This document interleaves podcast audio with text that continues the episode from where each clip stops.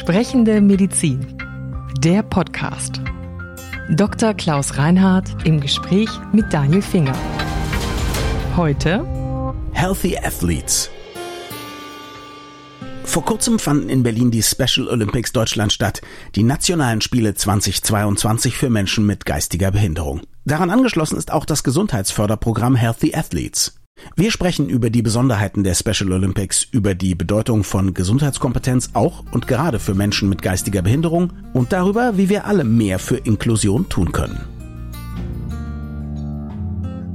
Also ich finde das Thema toll. Ich habe mir angeguckt, was bei Special Olympics Deutschland passiert. Ich muss zu meiner Schande gestehen, ich hatte das vorher überhaupt nicht auf dem Schirm und bin froh, dass wir darüber sprechen. Warum war Ihnen das jetzt so besonders wichtig, auch im Podcast drüber zu sprechen? Also ich bin darauf angesprochen worden vom Komitee der Special Olympics, die uns als Unterstützungsorganisation schon länger an ihrer Seite haben. Und dann war ich nochmal angesprochen worden, inwieweit ich unter Umständen bei dem Sportprogramm, bei dem speziellen sportmedizinischen Programm, was dort in dem Zusammenhang auch stattfindet, ob wir da auch mitmachen würden und wie weit unsere Unterstützung geht. Und da ist die Vorsitzende der Organisation mit ihren Geschäftsführern zu uns gekommen und auch die hiesigen hauptamtlich Tätigen im Haus dachten, na ja, der Dr. Reiner, der hört sich das so an und dann wird er sagen, ja, wir machen da schon mit in mhm. irgendeiner Form. Aber die konnten nicht wissen, dass ich selbst mal eine Zeit lang während meiner klinischen Ausbildung in einer psychiatrischen Klinik in der Schweiz, in der Klinik Beverin in Graubünden gearbeitet habe, eine kantonale psychiatrische Klinik, die den Südteil des Kantons mhm. Graubünden versorgt und auf deren Gelände ein ganzes Haus, die Klinik gibt es seit 1864. Dort gibt es ein Haus, was belegt ist von Menschen mit geistiger Behinderung, mhm.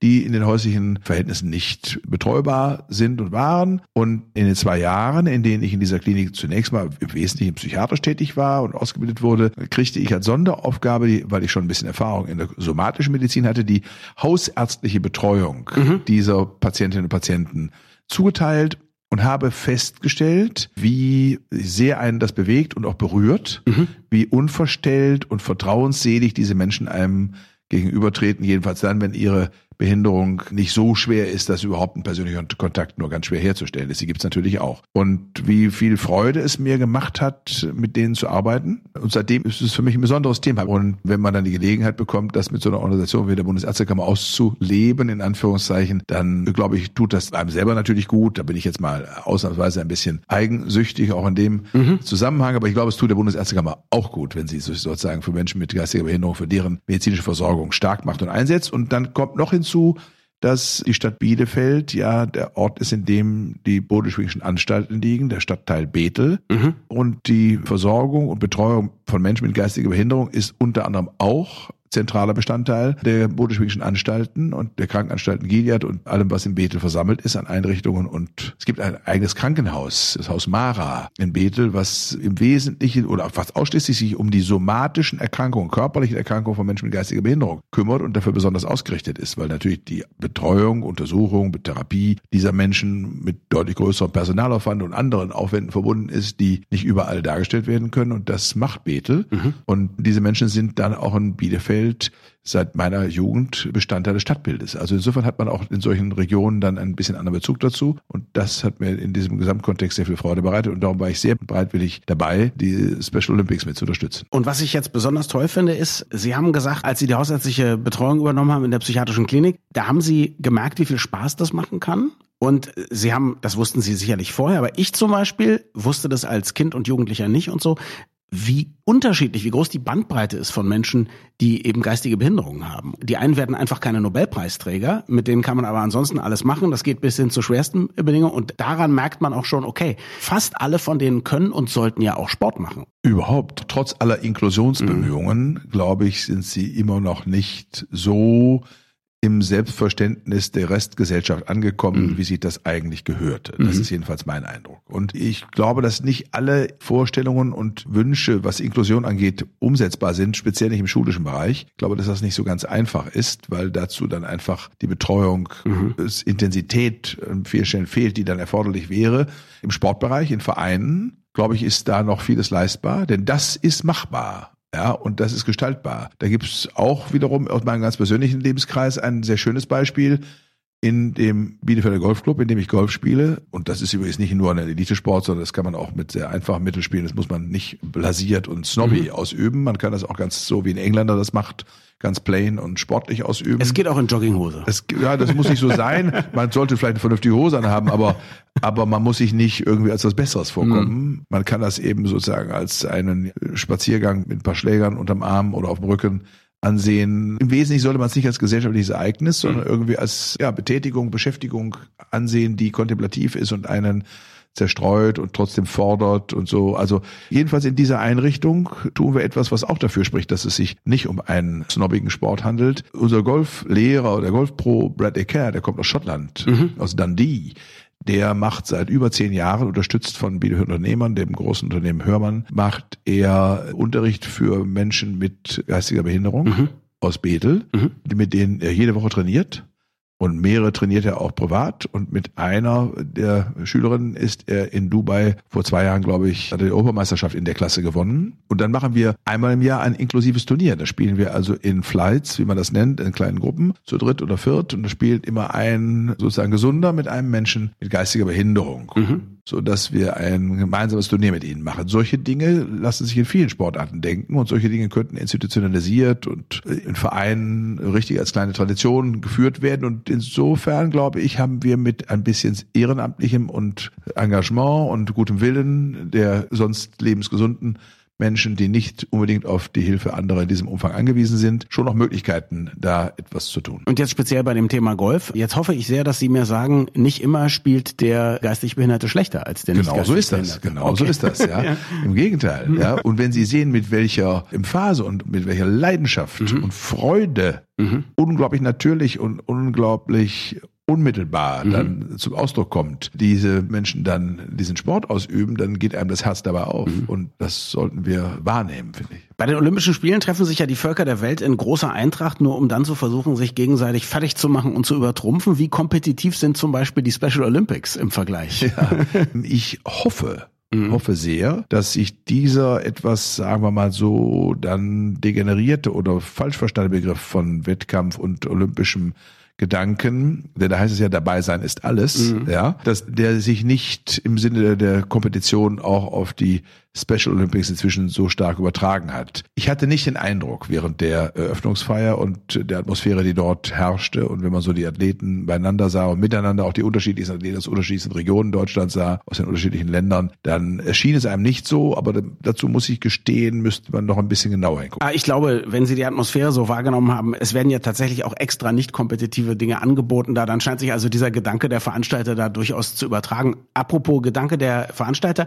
Sport ist ja das eine eine. Das andere ist quasi, dass zu den Special Olympics gehört eine große Initiative in Sachen Gesundheitskompetenz für Menschen mit geistiger Behinderung. Also das scheint erstmal etwas Besonderes zu sein und es scheint auch nötig zu sein, auch diese Menschen äh, aufzuklären über Gesundheitskompetenz. Ja, einmal das und nicht nur aufzuklären über Gesundheitskompetenz, sondern ihnen auch die Möglichkeit zu geben, ihre gesundheitliche Befinden zu überprüfen in dem Zusammenhang oder mhm. auch in diesem Kontext darauf aufmerksam zu machen, dass neben der Tatsache, dass Bewegung und Sport auch für Menschen mit geistiger Behinderung wertvoll und genauso wichtig sind wie für die Restbevölkerung auch, sondern dass wir auch feststellen dürfen, dass die normale ärztliche Versorgung dieser Menschen jedenfalls nicht immer reibungsfrei verläuft mhm. und es für einen Menschen mit geistiger Behinderung nicht total einfach ist, einfach so zum Arzt und zur Ärztin zu gehen oder Fachärztin zu gehen, zum Hausarzt und bei Befindlichkeitsstörungen oder auch Beschwerden irgendwie Hilfe zu erlangen. Mhm. Sie brauchen natürlich Unterstützung an der Stelle und sie müssen auch auf Ärzte und Ärzte treffen, die dann über bestimmte besondere Kenntnisse verfügen. Also ich sage mal zum Beispiel eine Hörprüfung oder auch eine Sehprüfung mit mhm. einem Menschen mit geistiger Behinderung, der jetzt zum Beispiel nicht Zahlen oder Buchstaben mhm. lesen kann, ist nicht banal und trivial, mhm. sondern man muss das können und muss, da gibt es Techniken, die das mhm. erlauben und, und dann weiß man, aha, sieh mal an, der Mensch hätte eigentlich längst eine Brille und eine Sehkorrektur gebraucht. Ja, ja, in welcher Form auch immer. Und da gibt es eben dieses Programm der Healthy Athletics, wo verschiedenste Stationen von mhm. den Athleten durchlaufen werden im Laufe der Tage, in denen sie dort ihre Wettkämpfe miteinander abhalten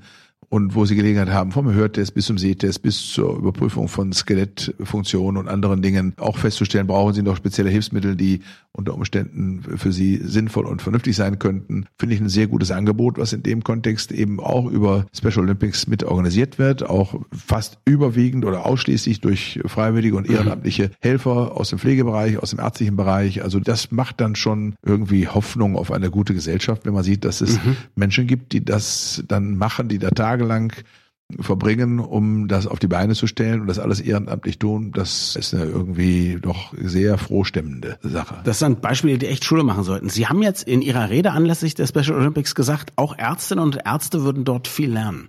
Was können die da lernen? Genau das, ja. eben diese Erfahrung. Da werden auch äh, jüngere Ärzte und Ärzte mitgenommen, die dann mhm. an der Stelle unterrichtet werden oder weitergebildet werden, wie man das eben in diesem speziellen Setting mit Menschen mit geistiger Behinderung macht. Ja, das ist das eine, wo sie lernen können. Und dann natürlich auch im Umgang mit diesen Menschen mhm. zu erfahren, welche Freude man daraus gewinnen kann, für diese Menschen da zu sein. Und was mir auch sehr gut gefallen hat, man kommt über die Seite der Special Olympics sehr schnell auf auch Gesundheitstipps und Informationen in einfacher Sprache. Das scheint ja so ein bisschen ein Schlüssel zu sein tatsächlich, wo man sagt, die Leute sind ja nur weil sie eine geistige Behinderung haben nicht doof. Das heißt, die können schon viel verstehen. Man muss es ihnen nur eben auch so erklären, dass sie es verstehen können.